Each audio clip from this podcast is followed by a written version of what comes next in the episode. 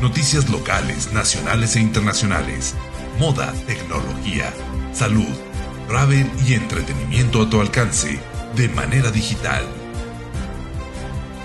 Para Parlé Noticias. Noticias que hacen la diferencia.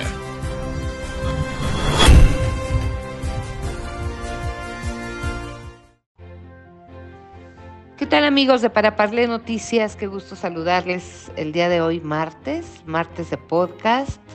Y bueno, pues tenemos hoy eh, nuestra sección editorial de opinión con el licenciado José María Escudero Lacalle desde Barcelona, España.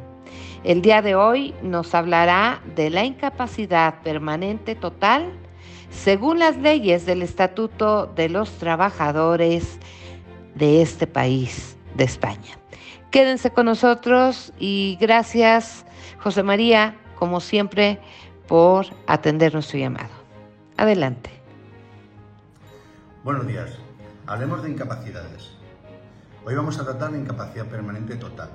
Esta incapacidad lo que supone es que no puedes desempeñar el trabajo habitual que venías desempeñando hasta el momento en el cual se te reconoce. Puedes trabajar en la misma empresa pero con diferentes funciones. Puedes trabajar en cualquier otra empresa y en cualquier otro sector, pero repito, nada que ver con las funciones que venías eh, realizando hasta este momento. Eh, esta incapacidad lleva una pensión del 55% de tu base reguladora. Este 55% se puede incrementar hasta un, hasta un 75%, es decir, un 20% más, eh, a partir de los 55 años. Y hay dos formas de que se te pueda reconocer. Una es por parte del INS, que insten de oficio, entendiendo que las patologías que tienes son causa suficiente para el reconocimiento de esta incapacidad, o bien tú la puedes solicitar directamente en las oficinas de la Seguridad Social cumplimentando un formulario o bien cumplimentando el formulario descargándotelo de la página de la Seguridad Social y enviándolo de forma telemática, que es lo que yo recomiendo por agilidad y porque eh, se te puede, para, acotar el tiempo y no se te alargue eh, que te tengan que dar fechas en las oficinas. Tenéis que tener cuidado, sobre todo cuando sois vosotros los que solicitáis la incapacidad. ¿Por qué? Porque eh, este tipo de proceso lleva diferentes fases y cada fase lleva un periodo de tiempo entre una y otra. Si hacéis una solicitud y pasado 135 días el INS, por ejemplo, no contesta, eh, comienza a computar el silencio administrativo.